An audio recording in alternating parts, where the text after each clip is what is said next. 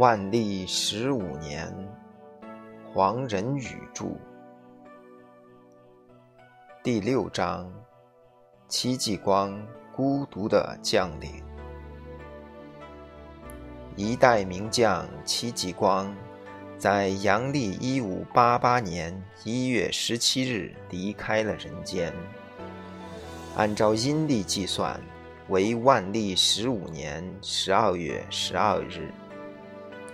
如果这消息已为皇帝所获悉，则多半是出于东厂中秘密警察的牢记，因为政府的正式档案中并没有提到这件事情。三个月以前，戚继光的名字最后一次在御前提出，一位监察御史上书建议启用这位已被罢免的将领。这一建议使皇帝深感不悦，建议者被罚俸三月，以示薄惩。戚继光是本朝最有才能的将领，其被和罢官三年以后仍不能见谅于万历，原因全在于他和张居正的关系过于密切。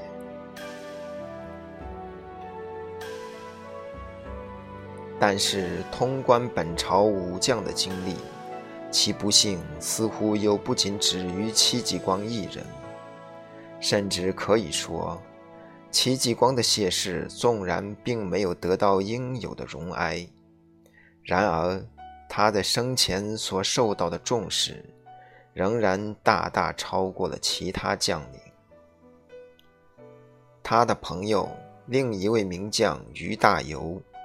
和戚继光一样，具有再造本朝军事力量的宏图，但却屡遭参合，并受到申斥，难酬壮志。另外几位高级将领，卢唐先被拘禁，后遭斥革；唐可宽被拘释放，命令他戴罪立功，最终在塞外为国捐躯。戚继光的部下将领胡守仁、王如龙、朱玉、金轲等人，也受到革职或容边的处分。唯一的例外，则是与他同时的刘显，虽然屡被参合，却能岿然不动。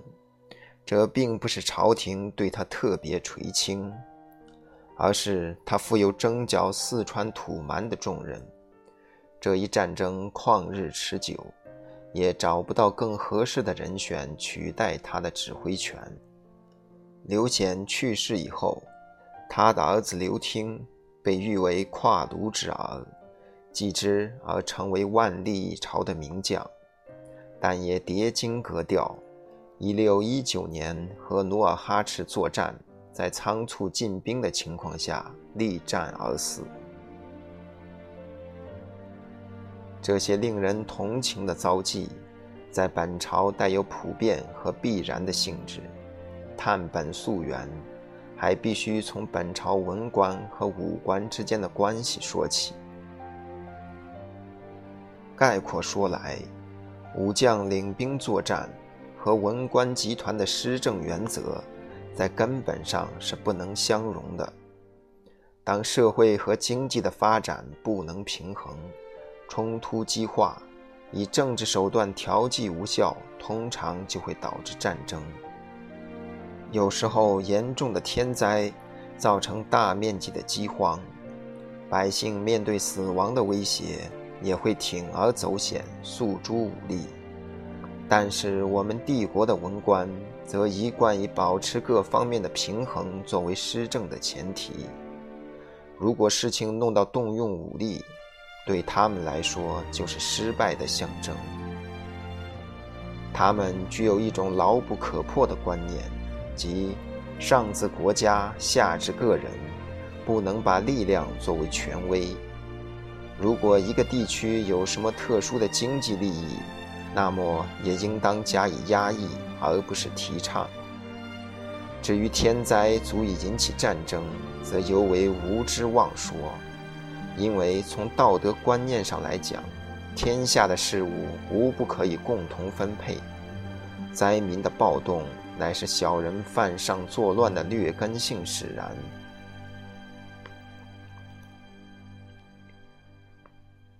但是就武将来说，他们所受到的训练和战争的经历，却养成了和文官截然不同的气质。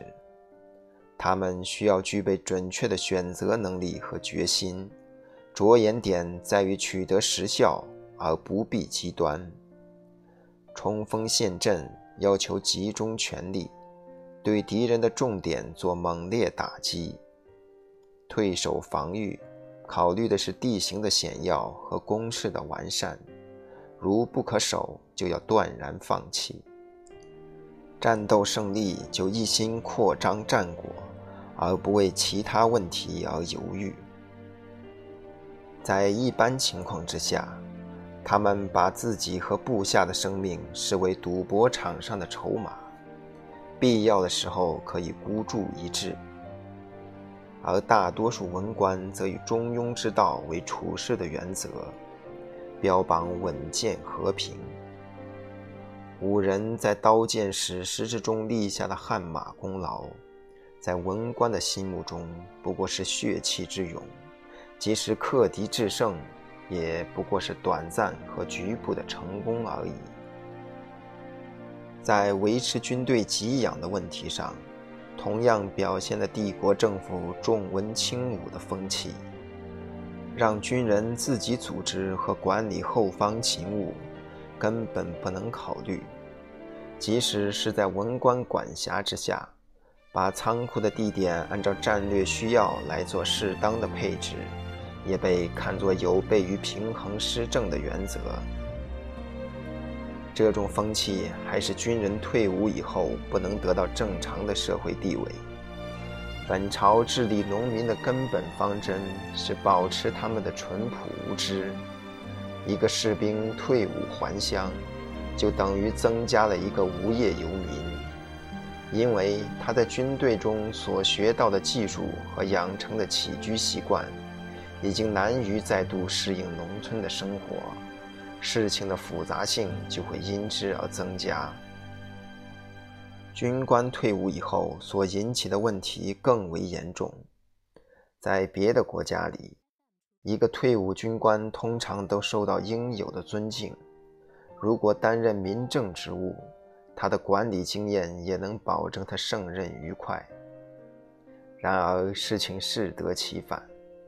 我们的军官在长期训练中所培养的严格和精确，退伍以后竟毫无用武之地。他会发现，在军队以外，人们所重视的是安详的仪表、华丽的文辞、口若悬河的辩才以及圆通无碍的机智。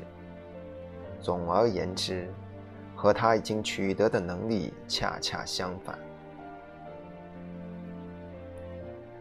这种观念上的南辕北辙，使文官不仅在精神上对武官加以轻视，而且在实际作战中，他们也常常对高级将领提出无理的指责。如果将领当机立断，指挥部队迅速投入战斗，那是贪功轻进、好勇嗜杀；要是他们暂时按兵不动，等待有利的战机，那又是未喜不前，顽敌养寇。兵士超掠百姓，该管的长官自然要受到处分。然而事情的背景却常常是军饷积欠过久，军饷由文官控制。然而一旦发生事故，他们却可以毫不承担责任。而由将领们代人受过，也许是有鉴于唐朝藩镇的跋扈，本朝从洪武开始就具有着重文轻武的趋向。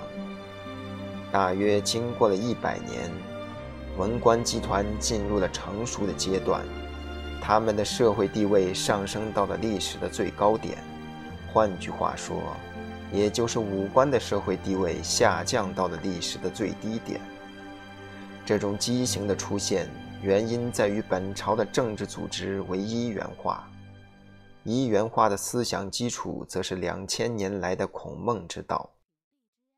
如果让军队保持独立的、严格的组织，和文官集团分庭抗礼，这一元化的统治就不能如所预期的成长发展，以至于登峰造极。